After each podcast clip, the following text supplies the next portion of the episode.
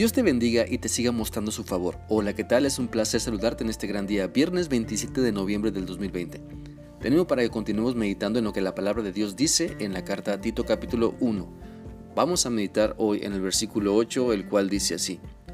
Al contrario, debe estar dispuesto a recibir en su hogar a los necesitados, hacer el bien, ser sensato y justo, hacer lo que agrada a Dios y tener dominio propio. A través de este pasaje Dios nos muestra a todos las cualidades que debe incluir nuestra devoción y disciplina por Él y por su obra, ya que si queremos ser eficientes en servir a Cristo necesitamos de manera intencional buscar desarrollar esas cualidades y ser todo lo contrario a lo que se menciona en el versículo 7, lo cual hemos analizado ya.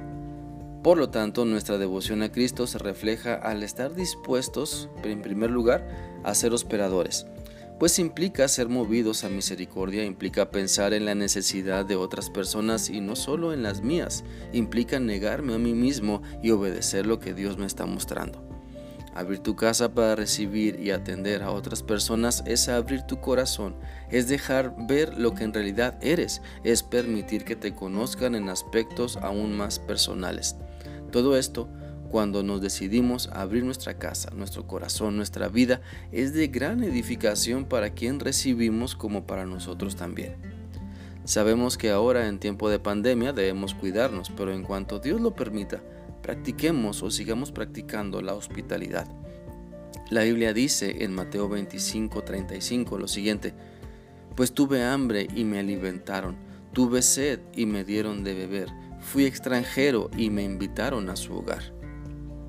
Es importante notar que la hospitalidad no solo se basa en invitar a casa a los amigos, la escritura se refiere en concreto a los extraños y marginados. Tiene menos que ver con una mesa repleta que con una puerta abierta para aquellos con necesidades físicas, mentales, emocionales o espirituales. También el pasaje de Tito 1.8 nos enseña que nuestra devoción a Cristo debe mostrar que hacemos el bien, que amamos lo bueno, por lo tanto lo practicamos. En verdad, siempre es importante mostrar nuestra devoción a Cristo, pues nuestro buen testimonio impacta la vida de otras personas y las atrae a un encuentro personal con Cristo Jesús.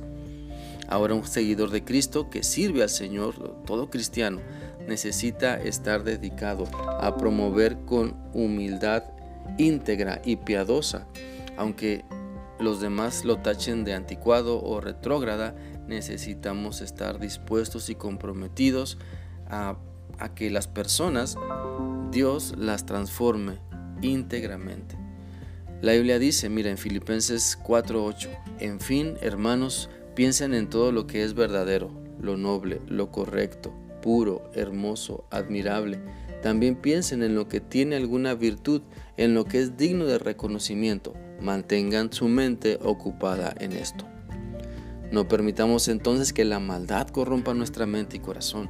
No veamos hacer lo malo como algo natural, mejor luchemos porque la palabra de Dios pueda ser transmitida por nosotros y así otras personas más, muchas personas más, puedan entregarse a los pies de Cristo y cambiar su forma de, de pensar para que cambien su forma de vivir.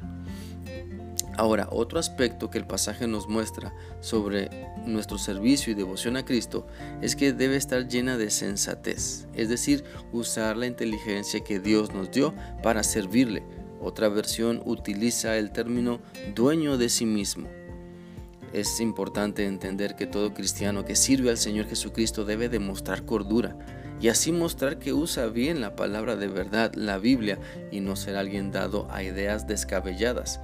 Mira, sí debe ser alguien, nosotros como, como cristianos, los que servimos al, Señor, todo creyente, debe ser alguien que crea que Dios es el Dios de lo imposible, pero debe unir esa fe a, a una buena dosis de sentido común, porque el Dios que nos dio nuestros corazones es el mismo que nos ha dado nuestra mente. Por lo tanto, analicemos la manera en que estamos sirviendo a Dios. Pensemos y corrijamos la ligereza de nuestra devoción a Cristo. Seamos un poco más disciplinados en buscar a Dios. Desarrollemos buenos hábitos que reflejen que Cristo domina nuestro ser. Aún hay más cualidades que se mencionan en este pasaje de Tito 1.8 que vamos a analizar claro más adelante. Mientras tanto, deja que la palabra de Dios te confronte con la calidad de tu devoción a Cristo y hagamos los ajustes para estar donde Dios quiere que estemos. Espero que esta reflexión sea útil para ti y sigue meditando en lo que la Biblia te está mostrando. Que tengas un bendecido fin de semana. Dios te guarde.